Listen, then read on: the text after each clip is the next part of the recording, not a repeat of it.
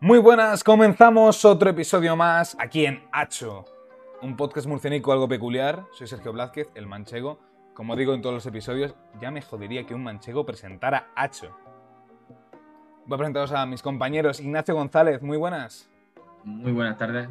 Ángel Jiménez, muy buenas. Buenas tardes. Felipe Meseguer, que viene con un compañero. Guille Fernández, Muy buenas. muy buenas. ¿Qué tal? ¿Cómo estamos? Y Javier Perán, muy buenas. Bona tarda, Sergio. Com esteu? Eso te, ahora que hablo en catalán, para traer al, al invitado de hoy. Hoy tenemos un invitado muy, muy especial para el número 8. Tenemos a Enric Botella desde Londres. Buena tarde, ¿cómo estamos, Enric?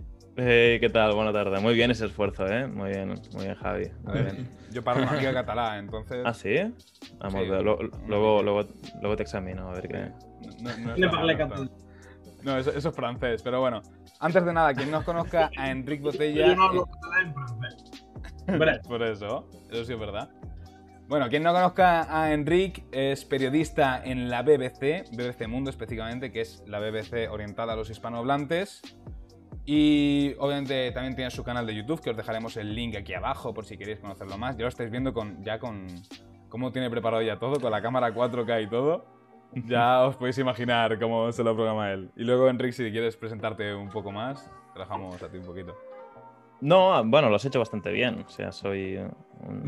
tengo 30. Me, duele muchísimo decirlo. pero en, cumplí 30 en, en enero. Ah, vivo en Londres desde hace cuatro. Bueno, tres años y, y- y pico. En, en agosto ahora cumpliré cuatro. Y bueno, eso. Vine aquí a trabajar para la BBC en castellano. Y, y aquí sigo. Am, tengo. Me veis bien porque sí, tengo una cámara que me compré para hacer mis, mis historias y mis vídeos y mis cosas. Y, y sí, bueno, gracias por invitarme. Es, es- está siempre guay. eh. Gracias a ti por ofrecerte para estar aquí. Y eso, antes de nada, pues eso, Hacho, aquí hablamos de todo lo que podamos, como si es actualidad, como si es historia, como si es de lo que sea con un toque irónico, para quien no nos haya escuchado antes. Eh, Ignacio, ¿no quieres proponernos un primer tema para hoy? Pues sí, mira, eh, he estado buscando y yo de pequeño eh, tenía mucho interés por, por el Titanic y da la casualidad de que hoy se cumplen 109 años del... Ayer, ayer se cumplieron. No, no, no, hoy, ¿Hoy? 15 de abril. Es que de la Ah, hoy, del 14 al 15 de abril. ah. 15 de abril. Tenemos aquí el, el, el- tum. El jujaneo este de la resistencia, lo llevamos aquí a tope. Sí, estamos un poco jodidos en ese tema. Y, y la verdad es que un, un hundimiento así es, es grave, ¿eh? ¿Y, y qué os parecen esas cosas a vosotros? Una pregunta. ¿Qué, ¿Qué película es el Titanic? No me suena. O sea, a mí me suena una que era el Titanic, tío. La película, ¿no? Pero Es un yo película. creo que saliese. eh, ¿Cómo era? Hostia, se me olvida el nombre del actor. Leonardo DiCaprio. ¿se te ha olvidado? Leonardo DiCaprio, tío, Leonardo DiCaprio. salía, salía Leonardo Dinardo. Sí, Claro, ¿no? Dinardo. No, pero eh, no sé si sabéis que leí hace poco que van a hacer un, un Titanic 2. Que de hecho creo a subir- que. me va a subir el Rubio, tío. No sé si. eh, ni que fuera el Rubius ahora. Pero.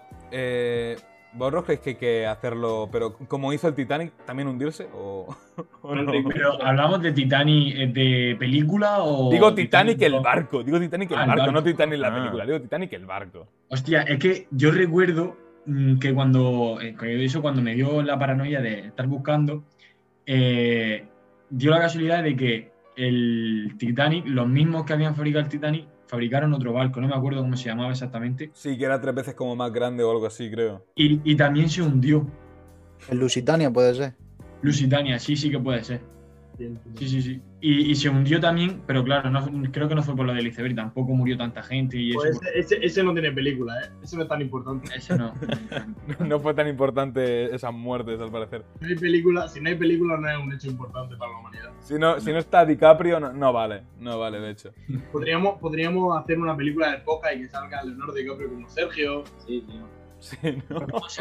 Yo, ya tengo un personaje, eh, Jack Black, tío. O sea, yo ya soy. Es difícil. Y tenemos al Lolito para Ángel. Yo estaba tardando. Pero oye, antes como lo, lo que mencionaba del, del Titanic 2, que quieren hacerlo otra vez, eh, lo estoy pensando y digo, habrá gente que pagará modo para vivir el Titanic, pero que se hunde y todo. decir, oye, pues vamos a, vamos a estar escapando. Obviamente, supongo que no, que no muriendo, pero escapando del Titanic. Rollo simulación, ¿no? Sí. Muy real, ¿no? La Por- simulación en todo caso. ¿Vosotros pagaréis por hacerlo? Em, Estrella Levante, págame. no, pero por ejemplo, en un episodio, no sé si fue de Los Simpsons, corregidme si me equivoco, aparecía en un capítulo, no sé si era de Los Simpsons o de Padre de Familia, aparecía un, en un capítulo la simulación del Titanic o algo así. Sí, son los Simpsons. Si es simulación del. Titanic, ostras, pues yo me lo Sí, esperaba porque me totalmente del padre de familia. Yo me acuerdo perfectamente de ver el capítulo y ver cómo Homer está con. O sea, el barco está dando la vuelta y Homer está cagando boca arriba, o sea, boca abajo. Y es, tío, esas cosas me hacen mucha gracia. No es el de los muelles. O sea, es ese que, que tira muelles por el retrete. Eso, te cojo un muelle. No, no, es de- cojo otro muelle, otro. lo tiro por el retrete. Sí. Ya son 297.592 Ah, muelles pero a mí me sonaba que como que se hundían con un barco, con un barco se hunde y, y rebota por los muelles. Por lo A mí también me quiere sonar, ¿eh? Ese. Sí, sí, sí, sí. No, sí, sí, sí. Pero es el final de un capítulo. Solo eso. Ese capítulo. capítulo, pero que creo que es de ese capítulo. Ah, sí, también. Puede ser ese capítulo. Es que es lo que dice Enrique. A mí me suena de que. De eso de que se hundiera el barco y luego rebotara porque están todos los muelles debajo del mar. Sí. Eh, eh, rollito como si tú fueras IMDB, eh, ¿cuál sería tu puntuación para Titanic? ¿La película o el hundimiento? La película y el hundimiento. Para el hun- Porque el hundimiento más grande y que más ha dolido a la historia es el de Hitler. tío. No has tardado ni seis minutos en mencionar a esa persona. No, Por no, favor. Felipe. Por favor, Felipe, relájate un poco. No, no, pero es que me ha venido al pelo. ¿Pero qué te parece el Vale. hundimiento del Titanic? Y la película, obviamente. A ver, eh, la película del Titanic, a lo mejor. mm, Yo creo que. Es que le ponen nota muy alta, pero yo no le pondría tan alta por el simple hecho de que yo nunca me he acabado la ¿Quieres película dejar del hablar al invitado, coño? Ah, era para mí. Ah, que era para el invitado. Perdón, perdón. A ver, yo es que la verdad, a mí la verdad la, la peli me gusta y os voy a confesar que la que la vi hace dos semanas. Hostias. Yo todavía no la he visto entera. Me he quedado Yo no la he visto, tío. directo. Bueno, pero es que lo estaba viendo ahora. O sea, ¿de qué año sois vosotros, más o menos? 2002. 2000, 2001. 2002. La peli salió en el 99 97, chaval. No hemos nacido ninguno. Imagínate. A ver, yo tenía 6, eh, tampoco es que. Pero a mí la peli me gusta, tío. O sea, está, está, está guay, está guay. Eh, Le pondría si de, de, de 0 a 10, yo qué sé. No, Yo, yo que estaba allí cuando salió, que me llevaron mis padres y demás, la verdad que está bien la película. Sí, ¿no? No, yo un 8, un 8, ¿Tú crees que cabían, 8 y en- medio. cre- ¿crees que cabían, tío, en el, en el trozo de madera o no? Sí, claro que cabían, tío. Claro que cabían. Sí cabían, sí cabían, cabían. sí cabían. Igual, Igual, pero yo ahí tengo dudas, ¿eh? Pero bueno, da igual. Sí cabían. No, que Rose era una acaparadora y un Jack un victimista, un, un victimista y ya está. Eso, eso se murieron porque no tenían a Homer tirando un Muelle por el puto bate. Muelle por el retrato. Necesitábamos un joven en ese momento. el hundimiento, Enrique, ¿qué te parece? La peli del hundimiento, fue, la vi hace mucho tiempo. No, no, no, la peli no. El hundimiento. El del- Ah. hecho. Yo, yo, ese no lo vi, pero por poco, La ¿eh? pelea de hundimiento ha sido buena, ha sido buena recogida del cable. Ah, no, pues, pues triste, ¿no? Yo qué sé. A ver. Bueno, no, da igual. No, pero bueno, el, no, el, no sé si. Esto es un hecho, si no me equivoco. De que pusieron menos botes salvavidas en el Titanic. Sí, sí, real sí, había, había como la mitad. Como la mitad. Y, y probablemente a partir. O sea, no sé si a partir de justo ese caso, ¿no? Yo, creo, yo creo que Leonardo DiCaprio no murió en el Titanic original porque si no, no podría haber grabado la película. Pero que la, Muy lógico, ¿no? pero que la movida del Titanic es que la, la peña de clase baja estaba abajo y, y es la, la que más se, se la palmó ahí. Claro, por eso iba a decir que fue trágico, pero tampoco tanto porque se murieron los ricos, iba a decir, Ah. ¿no? Pero, pero no, pero es verdad que, a ver, obviamente, el, el- pues el, el clasismo también se queda súper reflejado también en la peli, ¿no? Que los que es verdad que pues empiezan con las mujeres y los niños Oye, y lo que pues, sea, pues te recomiendo Titanic, eh, te va a molar. pero pero no sí, creo no sé. que. Bueno, a lo mejor ve ese tipo de contenido en, en Rick, pero yo creo que lo, lo considero un tío más serio como para eso, ¿no? ¿Para qué? Acabo de leer al hilo de lo que decía Vale. Sergio. Espera un Titanic. momento, eh, Javi. Para ver Titanic. Ah, ah, yo, yo en esa sí que no había nacido cuando salió, así que no. ¿Qué decías, Javi? Que, que acabo de leer que, que, al hilo de lo que decías de Titanic 2, que creo que va a ser un cameo con el barco encallado en el canal del Suez. ¿Sabes? Que la historia, la historia no va por, por el mismo derrotero. Claro. Yo creo- Eh, creo El, que- el barco ese es el, el que hablamos hace un par de semanas, ¿no? Exactamente. Sí, el Evergreen. La fábrica de memes, ¿no? Exactamente, exactamente. La fábrica de memes. De hecho, no sé si acordáis que lo leí, no sé si lo mencioné en aquel, en aquel episodio, pero creo que eran eh, 300 mil o 3 mil millones, algo así, de euros cada hora o algo así, de pérdidas. Solo porque estuviese ahí. Eh, y, y yo con esto quiero llegar a un tema. Mm, ¿Seríais capaces de imaginar, lo, lo primero, ¿seríais capaces de imaginar 3 mil millones de euros? Y luego, ¿cómo gastaríais 3 mil millones de euros?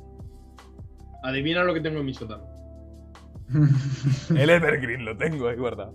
No, pero yo creo que lo- algo importante de, de Evergreen y que nos podía hablar Enrique de ello es que eh, probablemente a nadie medio le importe la, la política internacional. Y, y fue por, por, un, por los memes que, que- que ese hecho fue conocido, ¿sabes? A nadie le importa que vayan millones de barcos por todos lados eh, en segundos, ¿sabes? O sea, ¿qué Sí, te parece? Eso también es verdad. Eso Eh, de, sí, sí, de como de. Que eh, ahora mismo hay millones, bueno, millones tampoco, pero miles de barcos moviendo circu- mercancía que a lo mejor tú dices, oye, pues me he pedido una funda por AliExpress y ha estado Sí, el recorrido que ha hecho, está en un barco, ha estado en. Me refiero al hecho, tío, de que, de que como que probablemente sea por el hecho de que estemos todo el rato metidos en las redes, pero que los hechos más importantes nos lleguen en, en forma de meme. Que, que al final pues, es podría llegar a ser preocupante. Sí, lo que pasa que em, para que a ti te llegue eso en forma de meme, primero ha, tenido que salir en todas la- las putas noticias del mundo. Es decir, si no se llega a hablar de eso a todas horas, tú ves un meme de un barco encallado y no sabes de qué va y vas al siguiente y ni siquiera lo compartes porque no sabes de qué va. O sea, para que ese meme te haga gracia, tienes que haber sabido primero que hay un barco encallado. ¿no? Quiero decir que no, no creo que la gente lo conozca por los memes, sino que, sino que los memes funcionan porque, lo, porque la gente lo ve en las noticias. ¿no? A lo mejor Enrique Al revés. o sea, Es al revés, claro. Tú ves el meme el meme y luego lo buscas. y luego lo buscas. ¿Qué pasa aquí? Eso pasa mucho, el hecho Eso de también que... pasa mucho, eso sí es verdad. De como De creo- Eso, a mí me pasó, yo me enteré tarde de lo del Evergreen y de- empecé a ver memes de barcos, no sé qué, tal. Y yo es como, un barco, no sé, no tiene mucha gracia. Mm. Y luego ves que lleva un, un barco atrancado tres días en ese momento en el canal de Suez interrumpiendo el tráfico internacional. Tú dices, tengo que informarme más, la verdad. Sí, sí, justo. A mí, a mí me pasó exactamente lo mismo. Que lo vi y vi un meme el típico de eh, mi problema y el tractor de solución. Yo intentando solucionar mi problema y lo vi y era en plan, joder, es gracioso. Y luego a los dos días me di cuenta de que era un problema de verdad y dije, coño, el barco del meme, ¿sabes? El barco del meme, ¿no? Ahora es el barco del meme, ya está. El barco del meme, sí, sí. sí. Eso, eso hace un poco de referencia a lo que, lo, lo que más hace viral. En vez del dato, eh, lo humorístico, ¿sabes? Se Sí, hace, pero también- hace antes viral el chiste que, que También es verdad sí. que, que yo creo que eso en- depende del- de la edad que tengas. O sea, en nuestro entorno yo creo que es más famoso el meme en sí, o se hizo más famoso el meme en sí que la noticia. Tú, por ejemplo, le preguntas, o le pregunto yo a mi padre o cualquier cosa, y yo creo que nuestros padres sabrían si, si sabrían lo de lo del barco, porque ven más noticias día a día que nosotros. Ignacio, lo han puesto en Facebook. Puede ser, Entonces sí. es verdad. Ya es como la, la- la red de los mayores. Pero eh, el tema de la comprensión es que esto también da mucho a entender un poco también de, de cómo funciona un poco la sociedad en ese, en ese punto. De cómo hay un cambio tan brusco de informarse desde los jóvenes a los más pequeños, a lo mejor yo que sé. De, los jóvenes a los más pequeños, de los jóvenes a los más, a, a los, a los más adultos. Tú ves que a lo mejor un chaval de 12 años se ha enterado por un meme en esto, a lo mejor otro se ha enterado por un vídeo de YouTube, a lo mejor hay otro que se ha enterado por noticias, a lo mejor hay otro que se ha enterado por el periódico. Tú te pones a pensar el tipo de. Bueno, más la manera de informarnos y además si la comparas con hace años. mm, Y no hace tampoco, no hace falta irse tan tanto lejos para darse cuenta que hay un cambio muy brusco. Pero, Sí, ejemplo, diría a lo mejor 15 años como mucho. Hace Pero, 15 años eran las cosas completamente distintas. Cuando ganó Trump las elecciones, tío, que hubo en Reddit, el movimiento este de, de Pepe de Pro, de, Mm. que ahí realmente se ve el, el- cómo un- una imagen, como un meme puede eh, llegar a tanta gente en, en un periodo tan corto de tiempo y hacer incluso, porque se, se presupone que, que, que Trump en, en gran parte ganó gracias a eso, de los foros de Reddit y demás, eh, gracias a eso, gra- gracias a los memes y, a- y al relato que, que luego eso genera. No, pero también pasó con la esta de la explosión de Beirut, que fue todo por el meme este que subieron del Kun Agüero, creo que fue, puede ser. Sí. me, me La, quiere sonar. la mitad de las personas se enteraron por eso, porque estaba el Kun Agüero y dijo, bueno, vamos a jugar. Después de hablar de una puta explosión, ¿sabes? No sé, yo creo que hay que re- relativizar también un poco. ¿eh? O sea, na- nadie gana unas elecciones por un meme ni, ni por un... Quiero decir que muchas veces, eso os habrá pasado también a vosotros, cada vez que ha habido unas elecciones, en Twitter parece que, que unos lo va- van a petar o que, o que te, te indica por la gente que sigues tú o por lo que se cuece en esa red que, por ejemplo, yo que sé, quizás podía parecer que eh, por lo que se movía en redes, en los últimos, las últimas elecciones, Vox podía conseguir muchísimo más de lo consiguió, ¿no? De hecho, de- es- desde el propio partido decían, ah, había gente en Twitter, tuiteros de- del entorno que decían que había sido un amaño, porque...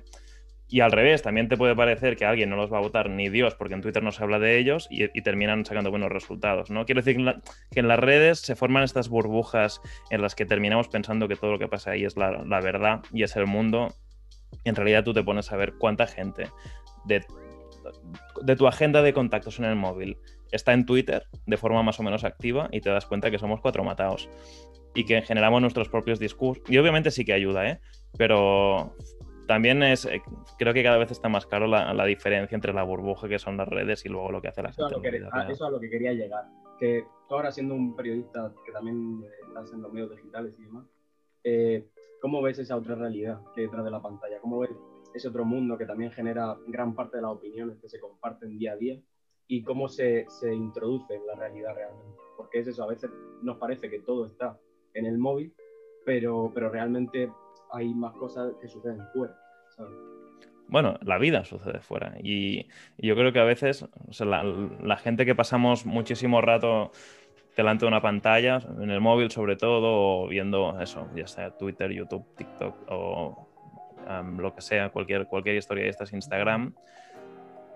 Y, especialmente como periodistas, que, que estamos constantemente conectados a, a la información, a veces tienes que da- dar un paso atrás y decir, ok, la gente de qué está hablando, ¿no? Y, y tus amigos que no son periodistas, que esos hay que mantenerlos como, como sea, son un buen termómetro de eso, ¿no? Tú hablas con tus amigos que no son periodistas y te das cuenta de que de las cosas que a ti te parecen súper importantes probablemente conocen poco.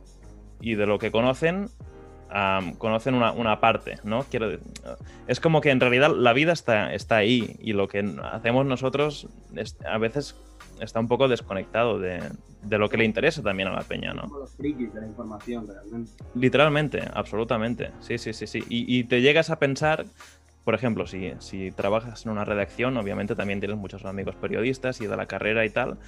Y tienes muchos amigos con los que comentas las noticias estas, ¿no? Y llegas a pensar que es que la peña es, es de lo que está hablando, ¿no? Entonces llamas a, a casa y te das cuenta de que les importa una mierda todo eso, ¿no? Y, y- y no hay que perder esa, esa, esa toma tierra, diría, ¿no? Con lo que, con el mundo de verdad, porque en el fondo es, en el fondo como periodistas también trabajamos para esa gente, ¿no?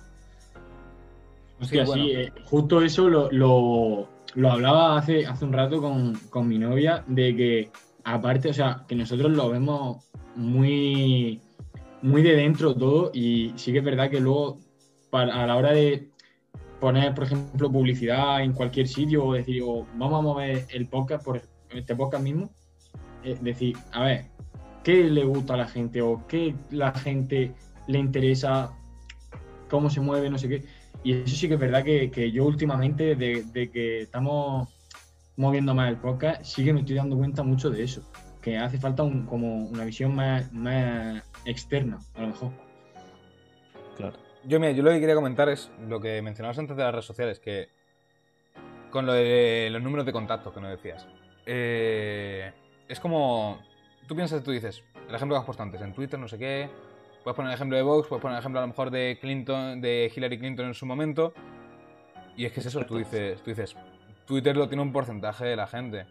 Luego a lo mejor estudias Facebook y sale otra cosa. Luego a lo mejor piensas en las estadísticas que hace mm, un medio de, de información, pues sale otra cosa. Es por eso que mm, es la vida, es la sociedad, es como... No, y que además hay una cosa súper interesante que es que tú en Twitter, o sea, yo. O sea, yo creo que es un buen ejercicio seguir a, a- a gente con la que no estás de acuerdo y con la que em, nunca. Am, o sea, si, si hablamos de políticos con la, con la que no has votado nunca o no votarías, pero ah, al, fin, al final acabas siguiendo a mucha gente de tu entorno y, te- y la gente de tu entorno tiene- tiende a pensar mucho de la misma forma que piensas tú, sea la que sea, ¿no? Y eso te termina generando la falsa sensación de que la gente en general piensa como piensas tú, ¿no? En Mm. Twitter, por ejemplo. Y ahí de- es cuando llegan unas elecciones y no sale lo que tú esperabas o lo que tú sabías que saldría porque todo el mundo en Twitter estaba opinando lo mismo, ahí dices, coño, ¿qué está pasando aquí, no? Bueno, lo que pasa es que se genera una, una bu- una burbuja de, que te está constantemente confirmando que lo que tú crees es lo correcto, ¿no? Y ese es el gran peligro de estas redes, bueno, de las redes en general, ¿no? Bueno, más de, del- de su uso, podemos decir, o se puede decir, porque a lo mejor la, la red en sí cada uno comparte su punto de vista, pero el ejemplo... Sí, lo- Yo, por ejemplo, yo no sigo a gente... Yo, yo sí, perdón, yo sigo a gente que, que no estoy de acuerdo ideológicamente, por ejemplo. Mm. Pero la gente que a lo mejor, yo qué sé, pues va a seguir solo a este partido, solo a esta gente, tal, entonces va a seguir siempre lo que le gusta. Esto que decimos Mm. de cerrarnos, es como más mirar un poco fuera de la burbuja, como ibas. Claro. Pero Claro. también creo que el propio Internet o lo- los propios redes sociales nos ponen difícil esta tarea. Porque, porque para que pasemos más horas conectados y estemos más horas pendientes de la pantalla, eh, a las redes sociales, a, los empresarios que manejan estas redes sociales, les interesa que la información que nos salga nos agrade, nos llame la atención. Entonces muchas veces estamos eh, condicionados a tener en sugerencias eh, información que nos guste. Entonces, esto nos, nos- nos lleva a, a polarizarnos más como sociedad de lo que querríamos como, como personas. Sí, 100%. O sea, es que, es que tiene todo el sentido. Imagínate que, que tú, Javi, eres, no tengo ni idea, ¿eh? no nos conocemos, voy a inventar, pero tú eres ah, votante de Podemos. Entonces, si solo ves tweets y cosas de partidos de derechas y de gente que, con una ideología determinada contraria a la tuya, vas a decir, para que no sé para qué me meto en esta red si termino harto de leer, de leer estas cosas con las que no estoy de acuerdo. Y al revés, ¿no? Si, si, si fuese al revés, imagínate uno en Madrid que es un fiel seguidor y votante de Ayuso y pues tiene Pablo Iglesias todo el día en el, en el, en el Twitter. Pues claramente va a decir, "Pff, no se va a meter en el Twitter, se va a meter en otro lado. Por eso el, equilibrio es súper complicado, también como usuarios, porque si te pones a seguir solo gente con la que no estás de acuerdo y que te pone nervioso, lo pasas mal en estas redes. Pero a, la vez no hacerlo, o sea, se- a- a seguir solo tus amigos, pues te termina au- autoengañando. Pero como dices, los algoritmos están hechos para, darnos cosas que nos gustan y que no nos cuestionan y que no nos incomodan y que nos hacen estar todo el rato que podamos. Yo, yo hablando de esto Exactamente. de, de forma más empírica, Eh, que, silenciado. ahora- que digo que, que, por ejemplo, eh, tú que has manejado datos, has en la BBC y demás, habrás manejado muchos datos. Cuando hablamos de las encuestas, eh, vemos que, que probablemente el, el 30% de la gente que a, a la que las encuestas ni las, ni, la- ni las hace, y luego que también eh, se miente mucho las encuestas, por puro subconsciente de decir, bueno, voy a poner esto que a lo mejor queda mal.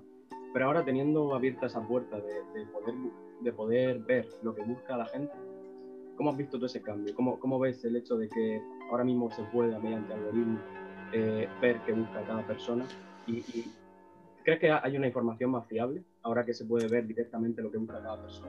No, porque, por- o sea, no- yo creo que no hay una relación entre búsquedas y intención de voto, por ejemplo, ¿no? Porque si fuese así, o sea, de la misma forma que no hay una relación entre, entre partidos más votados en Twitter, hay más seguidos en Twitter o en Instagram, y luego lo que se vota en el, en el- Congreso, en las elecciones. O sea, sí que te sirve para, para tener una idea del, del interés o, o- o hasta de la inquietud, porque tú puedes estar buscando algún partido en, en Google porque quieres saber de qué van, porque te dan un poco de miedo. Tipo, hostia, esta gente ah, que está tal, yo qué sé. Quiero decir que no, no hay una relación directa. Lo de las encuestas, es verdad que, tampoco te puedes fiar al 100%, por eso están las, lo que se llama en el argot la- las cocinas, ¿no? O sea, cuando las empresas de, de sondeos y de encuestas reciben los datos, todo ese tipo de cosas lo- lo- lo- los incluyen, ¿no? O sea, dicen, hostia, ah, detectamos que este partido, un porcentaje X que ellos han estimado de sus votantes, les da, no, no, lo, no lo dicen en público. Es lo que se llama el voto oculto, ¿no? Tienen un- una parte del voto en que la gente que suele votar, muchos no lo dicen. Entonces, en la encuesta, en la cocina de esta encuesta, tratan de subirle un poco más los resultados que tienen. Por eso son tan, tan complicadas las encuestas, porque luego dep- depende de quién la publica, pues la pasa por, un- por unos fogones o por otros, ¿no? Claro, eso es muy como lo de Trump y, y Hillary Clinton. Hace pasó hace unos años. Salía que iba a ganar en la encuesta Hillary Clinton y ganó Trump al final. Hmm. Es lo que es. Claro, seguramente Trump tenía mucho voto oculto también y... Claro, claro, por supuesto. Mm. Yo estoy, yo- yo estoy seguro. Oye, y uno que dio mucho que hablar ahora que estamos hablando de esto de, de entre las encuestas, también el tema de buscarlo por internet, y también que hablamos de, de Estados Unidos, uno de los candidatos que fue buscado, que quiero ver qué, penséis, eh, Kanye West. Kanye West fue uno de, los candidatos a la, presidencia de Estados Unidos, que además estuvo eso con, con Trump un poco también un poco enlazado y tal.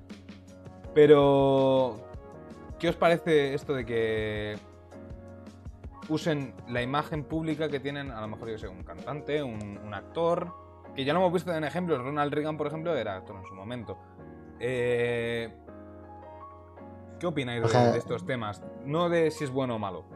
¿Qué os gustaría comentar Es sobre algo, esto? na- es algo natural, tío. Al final el estatus siempre vamos a, a- siempre queremos más, tío. ¿Qué hace ahora Bill Gates? Empie- eh, invierte, tío, en, en- en- en medicina y demás. ¿Qué hace Elon Musk, tío? Nos va a llevar a, a Marte. Al final es, un- es una escalera, tío, de ambición que realmente es intrínseca en, el ser humano y, que realmente una vez que llegas a un límite, eh, al final vas a, ir, vas a querer aspirar al peldaño que tienes por encima. Sí, pero el caso es que Bill Gates, eh, a lo que se dedica, es empresario, ¿no?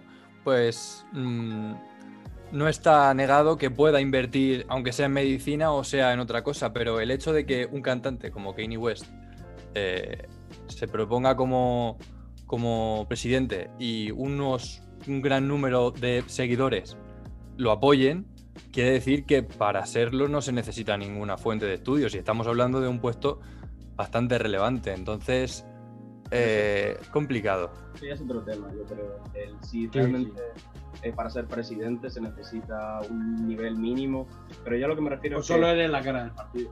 Sí, pero yo a lo que me refiero va, va más allá. Mm. El hecho de que, eh, sobre todo se ven en gente poderosa, una vez que han llegado a un límite, eh, lo que se proponen en sí no es ganar más dinero al uso, sino escalar un poco más ese nivel social, Más influencia, a lo mejor. una especie de dioses. Y ahí está la, yo creo que ahí está el punto, el tema el punto importante. ¿Qué nos podrías decir tú, Enrique, de, de ese tema? ¿Cómo lo ves? No, a ver, yo creo que, o sea, yo creo que lo que dices tiene sentido, ¿eh? que, pues que llega un momento que eres tan rico que lo que quieres es poder, ¿no? Y te crees que realmente tienes posibilidades de presentarte a unas elecciones como las de Estados Unidos y ganarlas. Eso es una cosa, o sea, yo entiendo que haya gente con estas ansias inmensas de, de- protagonismo y de poder, como, como el caso de Kanye West y tal. Luego, sobre... bueno, pa- para enlazar con lo que decías antes, ¿no? Obviamente este tipo lo buscaba mucha gente, pero luego no lo vota nadie, ¿no? Ahora, am, hubiese podido haber gente que lo hubiese votado, sí, y, creo que es interesante la reflexión que hacíais sobre las capacidades de la gente, ¿no? Esto es súper complicado, es súper complicado, porque claramente no puedes limitar quién se puede presentar y quién no se puede presentar a unas elecciones, ¿no? Aunque ya se limita, ¿eh? Se limita de muchas formas. La principal, el dinero en Estados Unidos. Para presentarte tienes que tener unos, unos millones detrás, ¿no? Que te... O sea, siempre hay unas ciertas limitaciones, pero no puedes ponerlas sobre las personas, ¿no? Sobre su un nivel de estudios mínimo o lo que sea. Idealmente, esa, esa- ese límite o esa criba o esos requisitos tendrían que ponerlos los votantes, o sea, nosotros. Nosotros tendríamos que ser suficientemente críticos para decir, ok, este tío, en el caso de Kanye West es obvio, ¿no? Este tío es cantante, no, va, no, no tiene por qué saber de gestionar un país, por lo tanto no lo voy a votar, ¿no? Pero eso también pasa, por ejemplo, con la gente que vota a alguien por, porque es un buen empresario, ¿no? que a mí eso me, sorprende. Hay gente que dice, le ha ido bien en- con una empresa, entonces seguro que le irá bien gestionándonos a nosotros, ¿no? al país. Y yo no lo veo tan así, la verdad.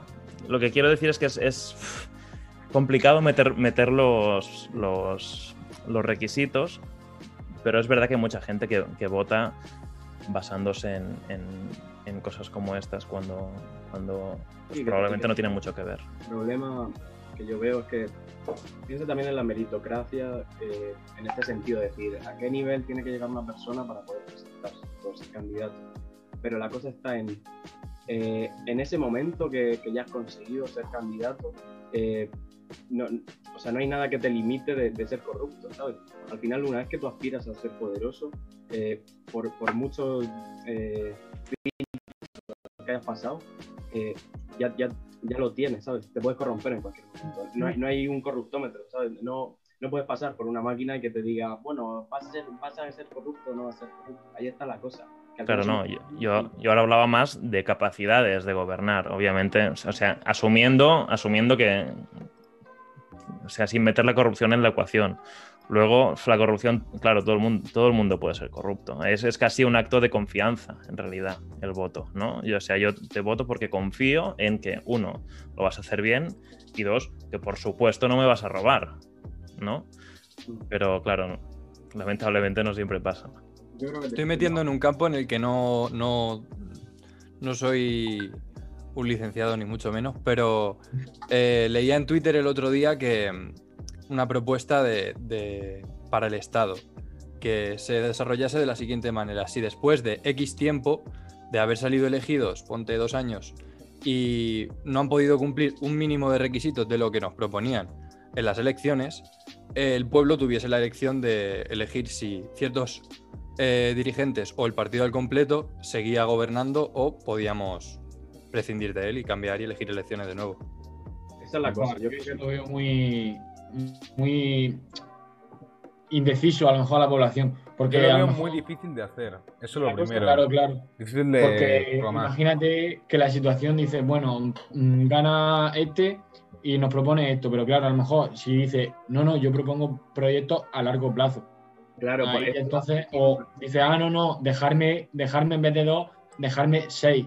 Y a lo mejor esos seis, pues dice, ah, no, y, y lo dejan luego, acaban los seis años de mandato, luego al final no he hecho nada y coge y hace como, ha pasado mucho de, ah, no, no, yo co- cobro mi sueldo vitalicio, cojo y me voy. ¿Sabes? pero y también por llevarme un poco la contra, imagínate que se lo dicen a Pedro Sánchez antes de empezar a gobernar y de repente viene la pandemia y él decía que iba a hacer X en las políticas Claro. económicas y después es imposible. Pero Claro, claro, es, sí, es- es es-. Yo creo que deberíamos de buscar más el, no los mecanismos por los cuales te metas a gobernar, sino eh, lo- los mecanismos que haya durante tu mandato para poder revocar ese mandato. Porque al final lo importante es el, transcurso en el que tú hay en el poder y poder revocarlo en el momento en el que Sí, en realidad, o sea, esos mecanismos están, ¿eh? son las mociones de censura y Sí, todo sí. eso. Lo que pasa que claramente esas mociones se tienen que activar desde el, desde el Congreso, ¿no? desde el Parlamento, que se supone que es la representación de la gente, pero es verdad que en dos años puede cambiar mucho. Entonces, hay, hay un tema logístico, ¿no? De, o sea, imagínate si, si se estableciese un sistema que diese todas las garantías para, para votar por Internet, por ejemplo, ¿no? Y, y me est- o sea, estoy inventando, ¿eh? pero siguiendo lo que tú decías, que, que en una legislatura de cuatro años, cada dos años hay unas, una, una macroencuesta unas, o una, un referéndum, si quieres, que evalúe el trabajo de ese, de ese gobierno, ¿no? Y que a partir de eso pues, se puedan tomar decisiones o no. Pues a lo mejor estaría interesante, no lo sé. También es verdad que, que- que lo que decía Ignacio, que si, si no das o sea que hay muchos factores. Por ejemplo, yo cuando decías eso pensaba en el Ayuntamiento de Barcelona, ¿no? Ah, llegó Ada Colau y, tenía muchísimas ideas súper rompedoras, ¿no? Muchas promesas electorales que luego se dio cuenta que por el función. Es o sea, una persona y un equipo de gobierno que la mayor parte de, de- de esa gente no había estado nunca gobernando en el ayuntamiento, ni siquiera como concejales del ayuntamiento, ¿no? Entonces no sabían muy bien casi ni lo que se podía hacer y lo que no. Entonces yo creo que llegan con todas estas propuestas y se dan cuenta de que muchas de ellas no las van a poder hacer, ¿no? Claro, ¿qué pasa ahí? Ah, no- yo no tengo la respuesta, ¿eh? Y ahora que has tocado este tema, que va a abrir un melón un poco, un poco más extenso. Venga, este último tema y vamos cortando para el final. Ahora que, no sé si, bueno, con las redes y tal te habrás enterado, pero ahora está, se está iniciando un movimiento un poco, un poco rupturista de, que propone, bueno, que promulga el hecho de que España realmente no es una democracia como tal, porque, Una no, hay, partitocracia. exacto, porque no hay una separación de, de poderes directa y voto uninominal por, por distrito. ¿Qué opinas tú acerca de esto? ¿Hay, una, ¿Hay realmente un ideal de democracia estable o, o existen varios modelos de democracia que se pueden llevar a cabo eh, según el, el país? A ver, yo creo que o sea, meterse en decir qué es, qué es democracia, definir la democracia, o sea, se puede hacer de forma muy simple, que es yéndose a la definición ah, griega, Wikipedia. o hiper complejo. ¿no? O sea, no, es súper difícil. Claramente, o sea, si hablas de sistemas electorales y de. Y de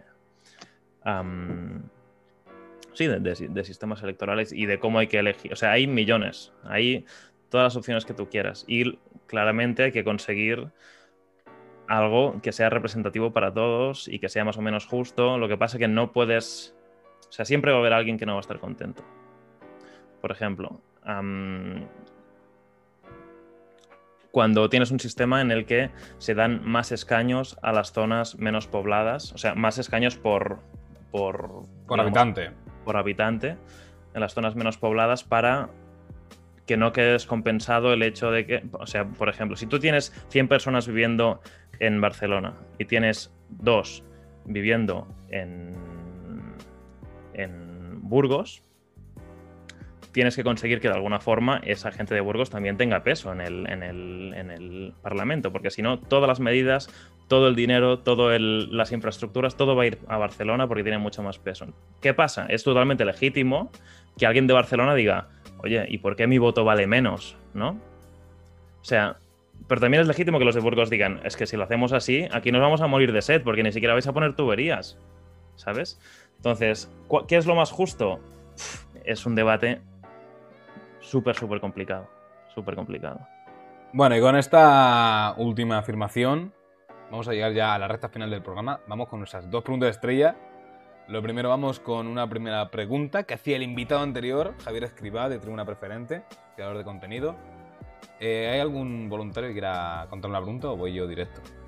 Yo no me acuerdo, así que la- yo no la puedo decir. No, yo no me acuerdo tampoco, estoy un poco como Nano. Bueno, yo sí me acuerdo, si no hay ningún voluntario me, me dedico yo a decirla. Eh, nos contaba Javier Escribá, ¿qué harías? Eh, tú eres de repente transportado a la Edad Media. Eh, corregirme si me equivoco. Eh, eras transportado a la Edad Media. Con tu ropa, con. pero si- sin dispositivos móviles, obviamente, porque no funcionarían. Y todo ese estilo. ¿Qué harías tú para simplemente que no te mataran? Para poder aprovecharte de ser de los tiempos de ahora, pero Mm. sin llegar a un límite, porque pueden coger y te dicen, ay, este sabe más. Pero- Brujo, hoguera. Mm. A lo mejor. ¿qué harías? Es decir, yo ahora con mis conocimientos y, y, o sea, siendo el mismo que soy ahora, me despierto en la Edad Media, Exacto. ¿no? Hostia, es que yo no sé si el hecho de, de ser yo mismo ahora sería un, algo que me beneficiase o al revés. Porque hay muchísimas cosas que no sabemos hacer. O sea, yo no me sé tejer una, una chaqueta. Yo no sé, no sé matar a una oveja y hacerme un abrigo con su piel. Y seguramente toda la gente que me rodease me miraría como diciendo, pero tú eres tontísimo, ¿no? O sea, Ese es, ese es el hecho la- de esta pregunta, que es por eso. Que hay Claro. cosas que me beneficiaría y otras que no. Claro. De, de- de- de- de un bosque, tío. De un y, bancal. y- y el, y el pueblo más cercano está a 3.000 kilómetros, tío. ¿Qué haces? Te mueres por el camino. Dios, ya ve. Es que yo no se me ocurre qué cosa buena puede tener. O sea, no sé si a vosotros os ocurre que, A que- mí se me ocurre. A A mí se me ocurre que conoces la historia y puedes intentar intervenir en lo malo que sucedió. No, pero, eso no lo pero haría. eres, un, fíjate. eres un pobre campesino esclavizado por tu señor feudal. No, pero eres un dios, tío. O sea, tú, tú, tú apareces, imagínate, apareces en un castillo de pronto, apareces, apareces, apareces, tío, ahí. Joder, No, pero no tienes un castillo, no tienes un castillo. Pero que, que de pronto era un señor feudal y dice, y dice, ¿quién es este mago, este grupo, tío, que ha llegado aquí de la nada? Es También Merlín. puede ser un factor importante. Es Merlín. Es el Sí, la- le haces algún truco de estos de bar, ¿no? Le sacas una carta. Tenía algunos barajas por aquí. ¿Me la dejáis? Y al día siguiente te ahorcan. No, No pero sé. sí que es verdad. Yo, por ejemplo, tiraría rollo algún invento de la época más o menos, por ejemplo, decir, oye, si la imprenta, por poner un ejemplo, que tiene más o menos, no, no me acuerdo la edad media cuando se acaba, Eh, en el 1492, ¿no? Sí, con el descubrimiento de América, sí. La Oye, imprenta era- es por esa fecha. una pelota de fútbol, se lo da a los chavales. Ya había, tío. Bueno, es igual. Algún no. invento de esa época más o menos decir, oye, pues tengo, se me ocurre y digo, ah, mira, he descubierto esto. Y que empiecen a, a decir, oh, tú has descubierto esto. Y, y poco a poco añadiendo cosas para ganarme como un carisma entre la gente y así no poder, es que no me mate. Yo haría eso. Para Bueno, eso pero- creas las reglas del fútbol, creas el Real Murcia, tienes el título de, de primer equipo del mundo y luego, Claro. siguiendo esta lógica, como le ha pasado ahora al Fútbol Club Barcelona, estás top. Ya está, ¿eh? Ya- Incluso, incluso. El Incluso con la entonces, Yo diría que incluso con tu misma sabiduría de escribir y poder leer, saber escribir y poder leer, Pero Yo creo que- si- Ya con eso en la Edad. Media ya llegas. Es- no, eso es verdad. La media era medio rey. Eso es verdad. Eso es El verdad. problema es que no creo que se hablase de la misma forma que ahora. Entonces tienes Claro. que inventar la lengua y luego practicarla. Hostia, escribo el Quijote, tú, escribo el Quijote. Bueno, y con este, con este debate, eh, Enric, tienes que pensar una pregunta para el próximo invitado. Ah, es que esta era muy buena. Yo creo que la mía no está, no está al nivel. Pero Yo a mí, que- a mí. Puede ser cualquier cosa, como si dices cuántos años tienes, es la que, No, no, no. la que te parezca. Yo quiero que responda si cree que con los años se ha vuelto mejor o peor persona. Ostras, esa es buena, ¿eh? Esa, a mí me ha gustado. ¿Y por qué? Claramente que explique por qué. Claro. Esa sí me ha gustado. Y luego, Las... Te puedes volver como mejor persona en cuanto a ser el rollito más amable, más tal, pero puedes seguir siendo mala persona en el fondo, ¿sabes? Bueno, es inter- será interesante ver qué dice. ¿no? Claro, esto, lo, podemos- esto lo, lo vamos a ver en el próximo episodio con el próximo invitado. Y ahora te hacemos una segunda pregunta, que esta ya es del programa, que se hacemos a todos los invitados. ¿Cuántos años tiene Felipe? El rey. Yo. No, yo- Felipe. Sí, Felipe VI de España. ¿Cuántos años? No, no, no. no. 54. Yo me la juego, ¿eh? Digo que 54, Felipe. Felipe rockero es del corazón. 54. Voy a- buscarlo. Oye, Felipe VI no es mala. Pero bueno, no, Felipe el que está Ah. aquí con nosotros. 21. Rollito 21, ¿eh?